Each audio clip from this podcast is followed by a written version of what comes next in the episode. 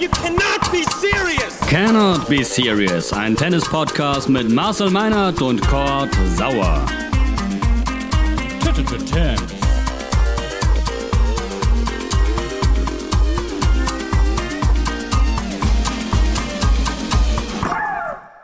Be Serious, Folge 48. Moin und hallo. Wir bitten zum letzten Tanz des Jahres und blicken äh, zurück auf das Tennisjahr 2021. Äh, aber es gibt auch relativ viel Aktuelles zu besprechen und das tue ich nicht alleine. Moin Marcel Meinert. Und wir haben uns so rausgeputzt, wie sich das für so eine Jahresabschlussgala gehört. Schade, dass ihr das nicht sehen könnt jetzt. Erzähl mal, wie siehst du aus? Was hast du an? Nee, will keiner wissen. Will keiner wissen. Ich habe mein Smoking an. Smoking und so eine Weihnachtsmütze, wo aber so ein Tennisball oben drauf ist. ja, sind die, Marcel, sind die Haare so schön gegelt wie bei, wie bei Alexander Zverev am Sportler des Jahres? Hat dir gefallen, ne? Ich glaub's dir. Hat dir gefallen. Das war frisurentechnisch mal was ganz Neues. Ja, das stimmt. Sehe ich äh, so nicht auf dem Court, wenn ich ihn sehe, aber ich bin gespannt. Lass mich überraschen. Marcel, wir haben äh, ja kurz vor Weihnachten und es äh, ist quasi äh, ungeschriebenes Gesetz, dass wir hier uns äh, treffen und über das Tennisjahr sprechen.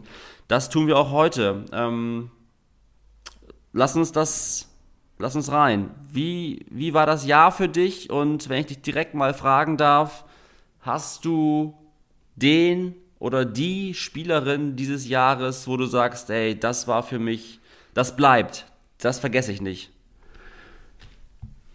Naja, also Zverev bleibt natürlich, was auch daran liegt, dass ich in, in Turin halt zehn Tage vor Ort war und dann äh, diese ATP-Finals zum ersten Mal hautnah miterleben durfte. Das werde ich äh, ganz sicher nicht vergessen. Und äh, wenn natürlich ein Spieler ähm, genau ein Match davor steht, äh, den Grand Slam zu gewinnen, also das Größte zu schaffen, was es im Tennis äh, überhaupt gibt, was überhaupt möglich ist, dann bleibt das natürlich auch. Insgesamt muss ich sagen, dass das ein extrem facettenreiches und abwechslungsreiches Jahr war, das vor allen Dingen im zweiten Halbjahr dann nochmal richtig Fahrt aufgenommen hat und das so viel geboten hat, das hätte ich ehrlich gesagt unter diesen ganzen Einschränkungen, pandemiebedingt und so weiter, ähm, so nicht, nicht unbedingt erwartet. Da war extrem viel Drive drin und äh, gibt natürlich auch viele Themen, viele tolle Ansätze dann, die in, in 2022 dann weitergetragen werden.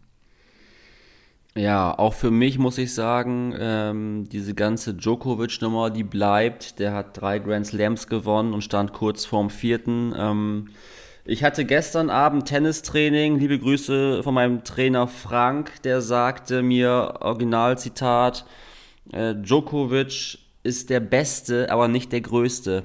Und äh, das, ist, das ist geblieben. Ja, und genau dieser Satz von Frank, ganz liebe Grüße, ich hoffe, er hört zu, bringt die Situation, wie ich finde, perfekt auf den Punkt.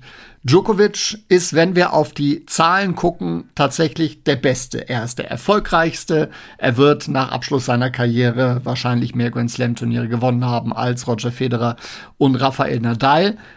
Also der Beste. Aber unter der Größte verstehe ich halt noch ein bisschen mehr und ähm, da finde ich, sind dann doch Abstriche zu machen und ähm, ob jetzt Federer oder Nadal dort eins voraus sind, das ist dann auch Geschmackssache, aber bei, bei der Größte, da, da kommt dann so das große Ganze so ein bisschen mit ins Spiel und deswegen kann ich äh, die Aussage sehr, sehr gut nachvollziehen. Ich glaube, das sehen viele so, also wir beide in jedem Fall. Ähm, aber man muss eben auch sagen, dass viele auch sagen, Djokovic ist der Größte und es gibt sehr, sehr viele Djokovic-AnhängerInnen und Fans und auch das hat seine absolute Berechtigung. Ne? Insofern, ähm, ja, dieser, dieses äh, Finale, dass Djokovic dann nicht gewinnt bei den US Open, das bleibt und äh, ich muss sagen, ähm, ja, ich persönlich kann damit schon ganz gut leben, dass er es da nicht geholt hat, wenngleich das natürlich auch ein Märchen gewesen wäre und ein, ein, ein Kreis, der sich geschlossen hätte. Ja, also verdient rein sportlich hätte er es auf jeden Fall das dort zu gewinnen und sich diesen Grand Slam äh, dann, dann umzuhängen. Ähm, ob ich jetzt mit dem einen weniger glücklich oder mit dem anderen mehr, weiß ich jetzt gar nicht. Mich hat die Art und Weise, wie dieses Finale gelaufen ist, äh, total überrascht.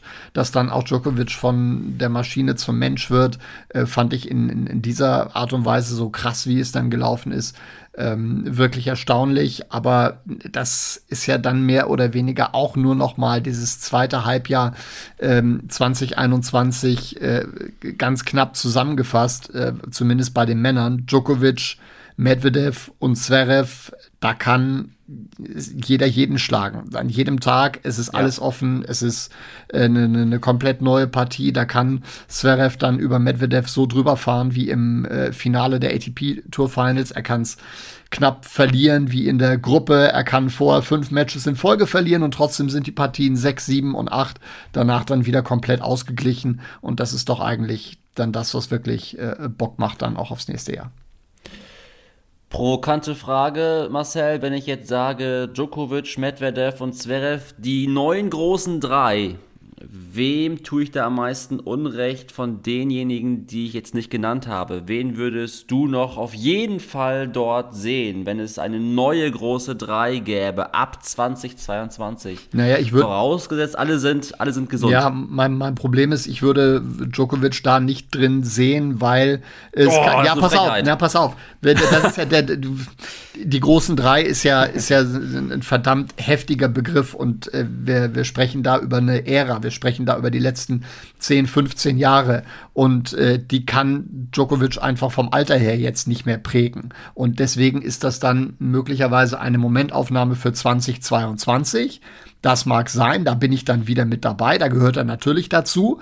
Aber so dieser, dieser Begriff von der, von der Schlagweite Djokovic, Federer, Nadal dann jetzt wieder umzumünzen, und dort jemanden mit reinzunehmen, der eigentlich in der Generation vorher schon dazugehörte, das fände ich nicht passend. Also wenn, dann lass es uns komplett neu machen und lass drei komplett neue Namen finden, die dann in den nächsten zehn Jahren, wenn dann auch Djokovic in Richtung alten Teil geht, ähm, dann irgendwann übernehmen werden, beziehungsweise die zum großen Teil jetzt schon äh, übernommen haben. So, und insofern sind es momentan mal Medvedev und Zverev. Und ob es dann danach dann drei mit Tsitsipas möglicherweise vier mit Dominic Team oder äh, fünf oder das alles viel, viel offener wird, ähm, das ist dann doch das Schöne, was wir uns angucken können und wo wir uns äh, komplett überraschen lassen können. Wenn wir jetzt mal diesen, diesen Bunch der Verfolger nehmen, dann äh, stechen Medvedev und Zverev für mich da deutlich raus, zumal dass er die beiden sind, die auch kurzfristig schon die Chance haben, äh, Djokovic an Nummer eins zu überflügeln. Also ich wollte wirklich gerade so in den vierten, fünften Gang schalten und du hast echt die Handbremse reingehauen. Ne? Also diese die, die großen drei. Ah, ich bin da vielleicht zu analytisch, ich weiß, aber. nee, ist richtig, alles gut. Äh, ich sehe natürlich den Joker noch deutlich länger zocken als du. Also der wird noch die nächsten Jahre äh, deutlich dominieren, so glaube ich. Und ich würde schon äh, sagen, ja, du hast völlig recht, diese Ära äh, Nadal, Federer, Djokovic, die gibt es nicht ein zweites Mal, aber ähm, die Ära Federer, Nadal neigt sich mit großen Schritten ja. dem Ende zu und äh, der Joker wird noch ein bisschen da bleiben und insofern würde ich dann zumindest sagen, die kleinen drei der nächsten fünf Jahre, oh, was für ein ja, klein, klein hier, ähm, klar, sind natürlich. dann für mich Stand jetzt äh, Zverev, äh, Medvedev und Djokovic und dann bin ich sehr auf Team Rublev und Co. gespannt. Ja. Also ähm, darauf, darauf freue ich mich einfach. Ja. Ähm, Okay, pass auf. Diese beiden Namen, Djokovic, Zverev, die bleiben. Die haben wir ja irgendwie mit diesem Jahr auch eng äh, verknüpft. Ähm, Zverev hat gigantisch gespielt, das beste Jahr seiner Karriere, trotz Klatsche bei Schlag den Star. Ich erwähne es immer wieder gerne. Das wurde jetzt beim ähm, Sportler des Jahres gar nicht mehr berücksichtigt. Nee, dass er da derartig, also das war dann kein Thema mehr äh, auf einmal. Nee, nee wegdiskutiert. Ja. Ähm, Aber die Ehrung ja, für dich trotzdem nachvollziehbar, wenn wir jetzt mal beim Sportler des Jahres gerade bleiben? Total, total. Also ich finde, er hat es verdient. Ne? Und es ist total schön zu sehen, dass Tennis dann auch wieder diesen Stellenwert bekommt. Also äh, du wirst wissen, äh, ich habe es auch irgendwo gelesen, aber wann das zum letzten Mal der Fall war, dass ein Tennisprofi äh, diesen Titel bekommt. Bei den also, Herren ähm, vor 30 Jahren Michael Stich, 1991. Ja, guck mal. Guck mal, da war ich gerade mal irgendwie ein zartes Jährchen alt oder zwei Jährchen. Ähm, das ist, das weiß ich alles gar nicht mehr. Und das ist schön zu sehen. Und ähm, vielleicht können wir äh, übergehen zu einer Info, die jetzt schon nicht mehr ganz so aktuell ist und trotzdem wichtig. Der DTB hat Mitgliederzuwachs. Also, ähm, und lass uns drüber sprechen. Äh, erstmals auch, glaube ich, gefühlt seit, ich weiß gar nicht, 1995 ähm, ist die Zahl da äh, angestiegen. Und die Frage ist jetzt, Marcel, liegt es an Sascha oder ist es äh, eine Corona-Folge, äh, weil das ja eine kontaktarme Sportart ist? Was glaubst du? Oder was weißt du? Ich finde äh, grundsätzlich den, den, den Spruch von Sascha, er würde gerne der Grund sein, dass äh, wieder viele Kids anfangen mit dem, mit dem Tennisspielen, ähm, finde ich sehr gut. Wenn da jemand äh, vorweggeht und äh, rein sportlich bietet er momentan wirklich genug äh, Gründe zu, zu begeistern und gerade auch diese junge Generation zu mobilisieren. Ich weiß, dass das ein Faktor ist, ja, aber der größere Faktor ist natürlich die Pandemie. Das muss man mhm. eindeutig sagen. Und dann nimmt man Zverev äh, auch nichts weg. Äh, diese einmaligen historischen Verhältnisse ähm, haben dafür gesorgt, dass äh, Tennis einen neuen Boom erfährt, weil es halt eine der Sportarten ist, die man auch äh, unter Einschränkungen noch mit am entspanntesten ausüben kann. Das weißt du wahrscheinlich deutlich besser äh, als ich, auch wenn 2G-Plus-Regelungen in Tennishallen auch äh, nervig sein können, mhm. aber trotzdem zumindest ist das das, was ich äh, hier bei uns so mitbekomme, die, die Hallen auch in dieser Zeit sehr gut gebucht und die ähm, Leute freuen sich sehr, dass sie äh, ihrem Sport dann weiter nachgehen können. Und das ist halt in vielen anderen Sportarten ist das nicht der Fall und davon profitiert Tennis ungemein. Also äh, kurzes Zahlenspiel, es sind um die 1,2 Prozent äh, Zuwachs. Ähm, hier kann ich es ja sagen, Marcel, ich war es, der sich 17.000 Mal angemeldet hat unter verschiedenen Namen. Also es gibt jetzt äh, Cordini Sauer und äh, Cordula Sauer. Und ähm, das, wenn das auffliegt, ne, das wird groß. Also, da bin ich schon sehr gespannt. Nee, es ist doch toll. Es freut mich, es freut uns. Ähm, lasst Tennis äh, wieder groß werden. Und äh, ob das dann am Ende durch Zverev äh, passierte oder eben durch so eine scheiß Pandemie, ähm, nehmen wir halt mit. Ne? Was soll man Wenn man schon irgendwas ähm, Positives finden kann an dieser bescheidenen Situation, so. ne? dann so. das. Ich habe noch, hab noch diverse äh, Jahresrückblick-Themen hier aus dem Herrenbereich. Lass uns aber auch mal eben bitte über die, über die Frauen sprechen.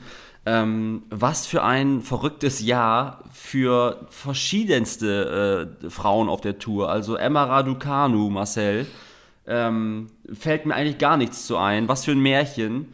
Ähm, ich habe in einem äh, anderen Tennis-Podcast, liebe Grüße an die Tennisproleten, äh, gehört, die war im Juni auf Weltranglistenplatz 366 und ist jetzt auf äh, Platz 18, 19, 20 irgendwo da richtig hochgespielt. Ähm, wie siehst du Emma Raducanu und was macht das mit dir, dass sowas möglich ist im Frauentennis? Ich finde es großartig, dass das möglich ist. ist geil, äh, ne? das, das lässt ja. natürlich äh, vieles offen, auch für die, für die nächsten Jahre. Das motiviert natürlich auch unheimlich viele Spielerinnen, die vielleicht jetzt noch deutlich hinten dran sind. Und das, das zeigt auch, dass ähm, ja, ich will jetzt nicht sagen, leistungsmäßig zwischen Position 300 und 20 nicht so fürchterlich viel dazwischen ist, aber dass es, dass es möglich ist, ähm, diese, diese Gräben durchaus zu überwinden, wenn man einen äh, entsprechenden Lauf hat. Also es, die Damen sind schon sehr, sehr breit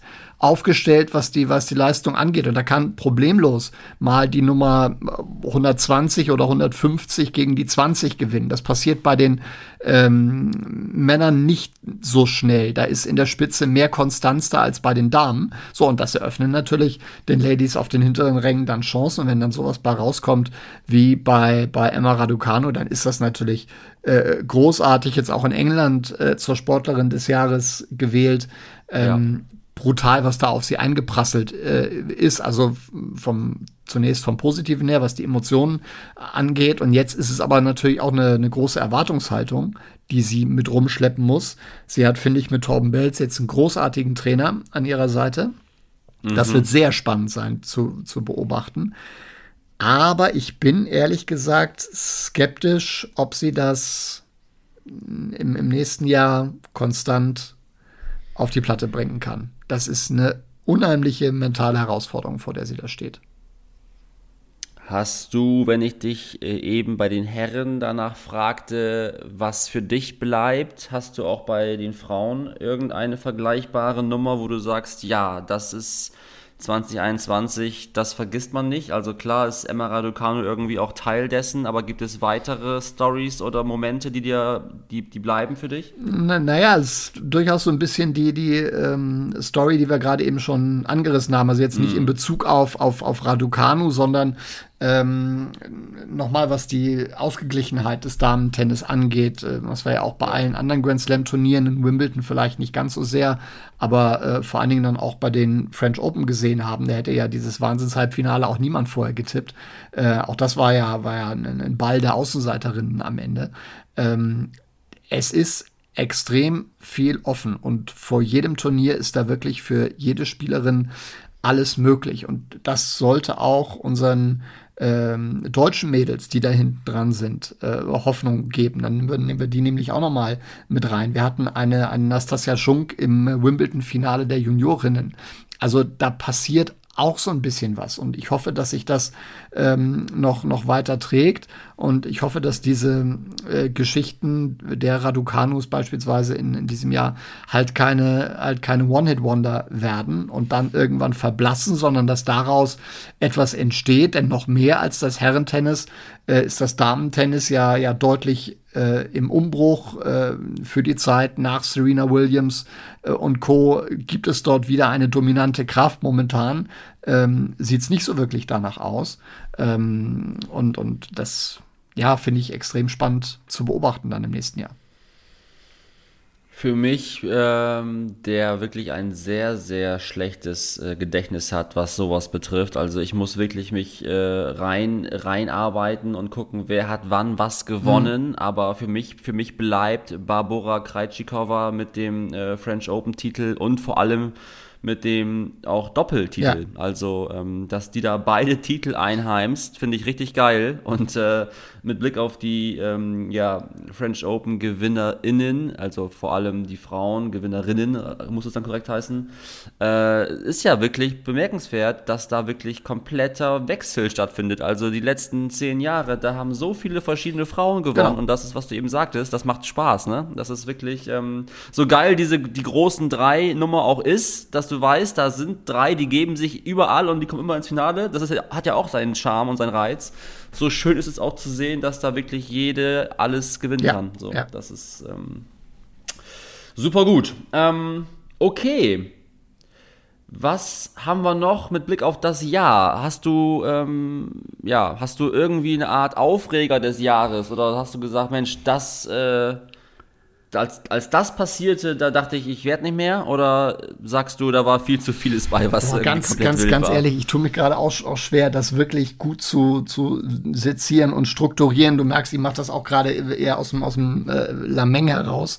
Ähm, ja. Und äh, deswegen war ja auch der erste Eindruck, dieses Jahr war so unheimlich dicht und es ist, es ist so, so fürchterlich viel passiert. Wir hatten, hatten äh, viele viele spannende Diskussionen, Aufreger, Tsitsipas und seine Toilettenpausen und so weiter und so fort. Ähm, Federer zieht zurück äh, so in der ersten Woche bei, bei den Richtig, French Open. genau. Und äh, ja, dann die Frage mit ihm verbunden, kommt er überhaupt noch mal zurück?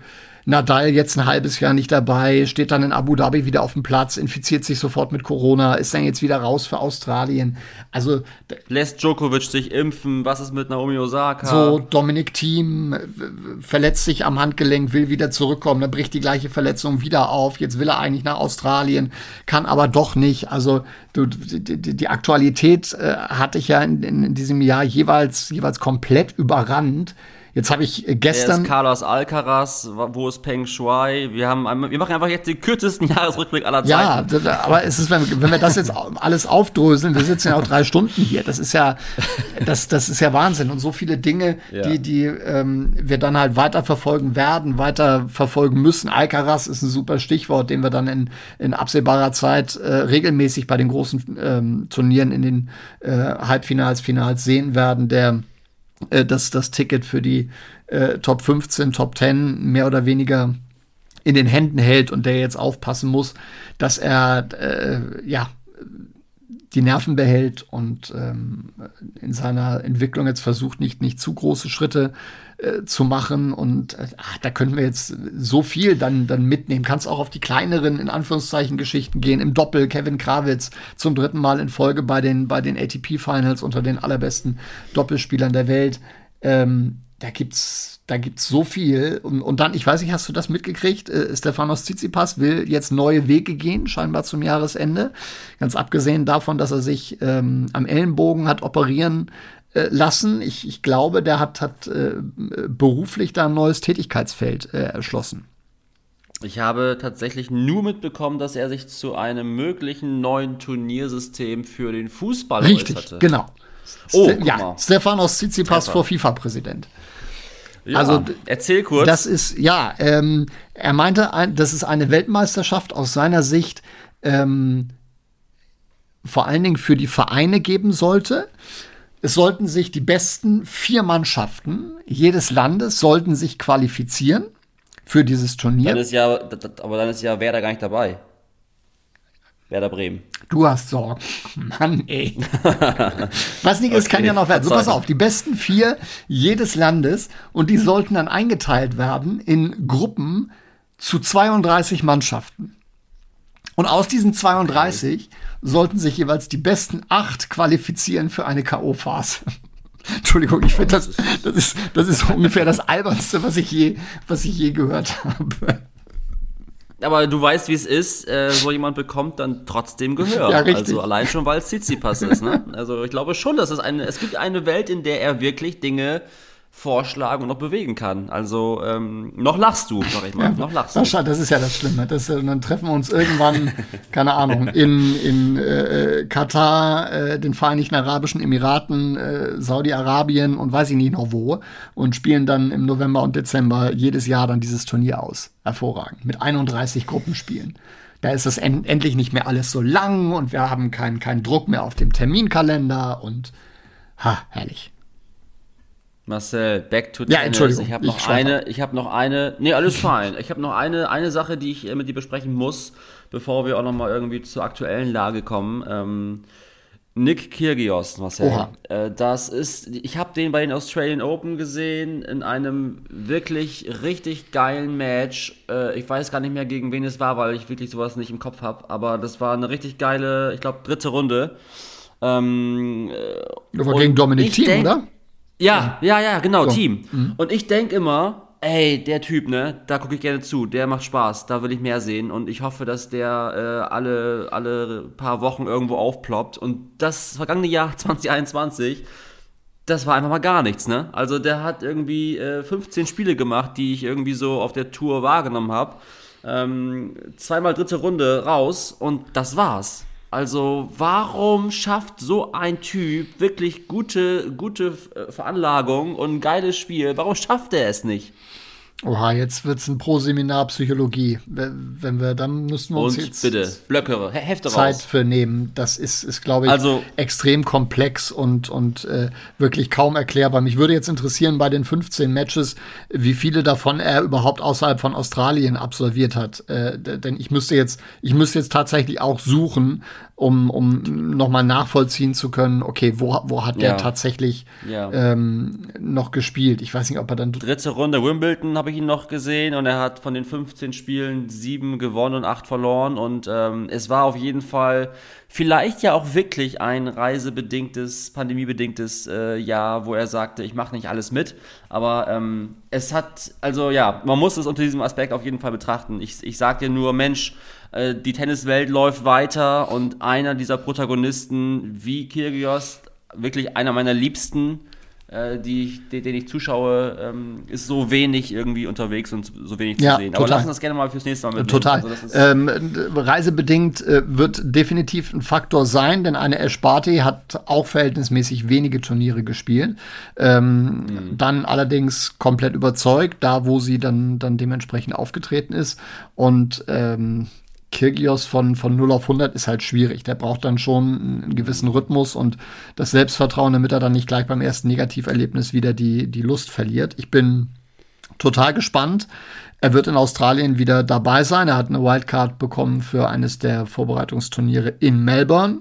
für eins der 250er Turniere, das da stattfinden wird. Dementsprechend rechne ich dann auch bei den Australian Open äh, wieder mit ihm und dann, dann Feuer frei. Und dann wollen wir mal gucken, äh, wie viel, ja, inwieweit 2022 für ihn ein normales Tennisjahr werden könnte. Und damit herzlich willkommen zur aktuellen Themenlage. Weißt du, Marcel, wer noch dabei ist in Australien? Überraschung, Überraschung. Wie du jetzt Novak doch, Djokovic. oder was?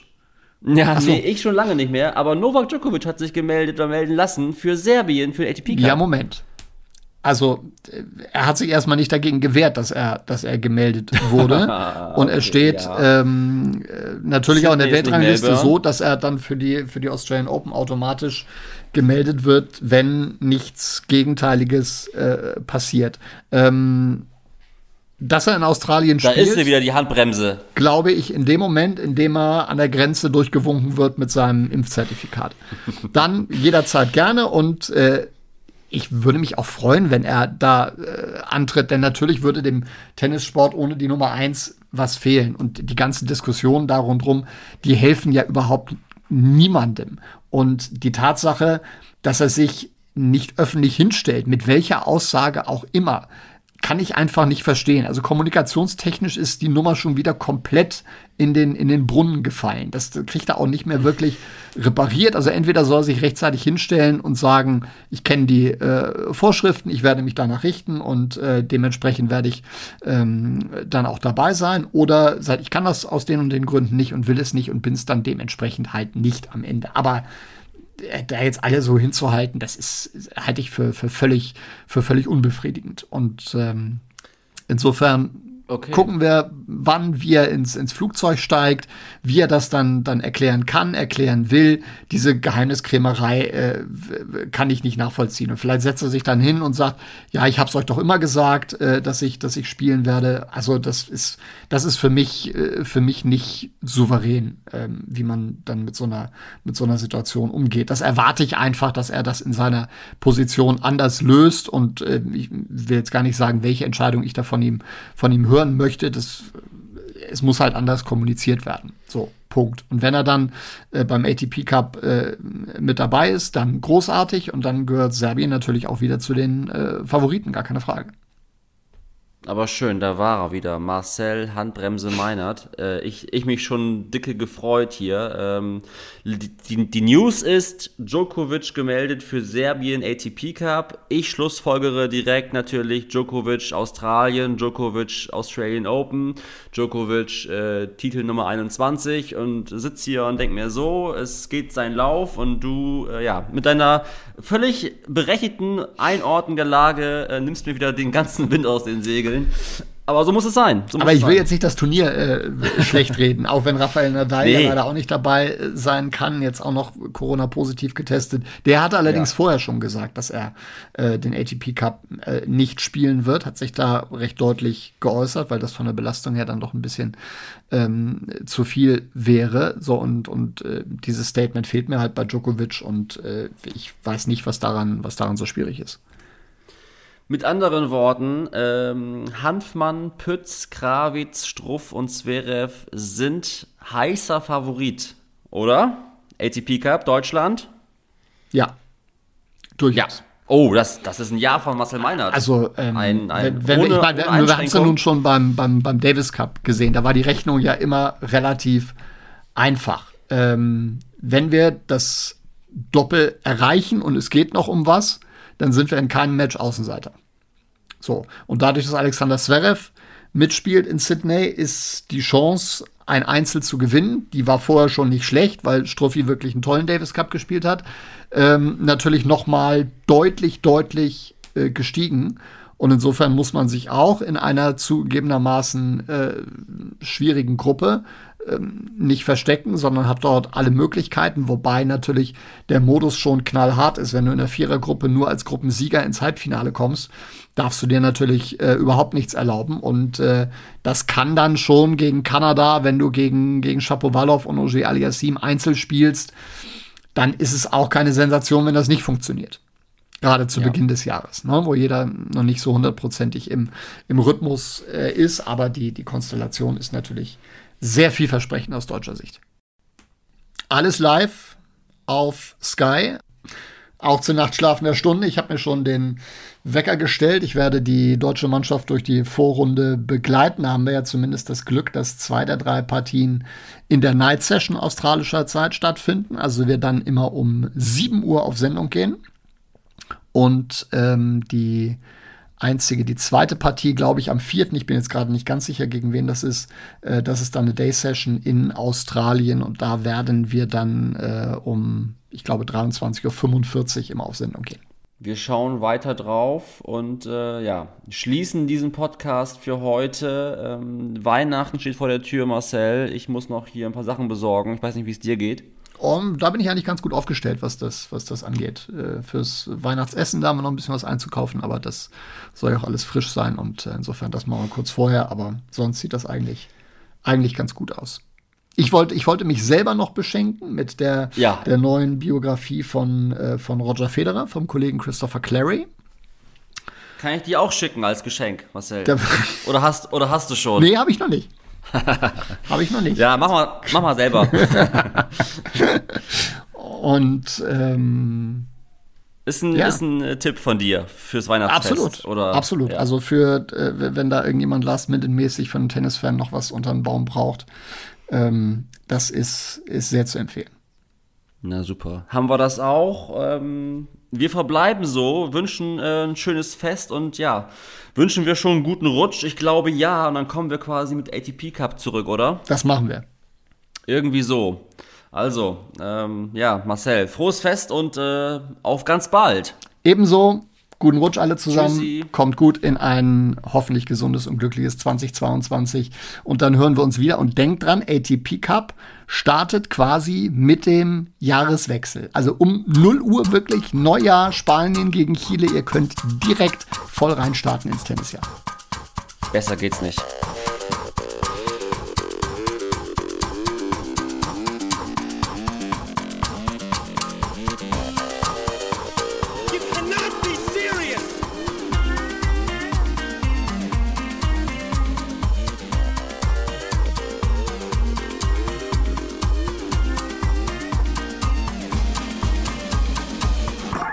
terms.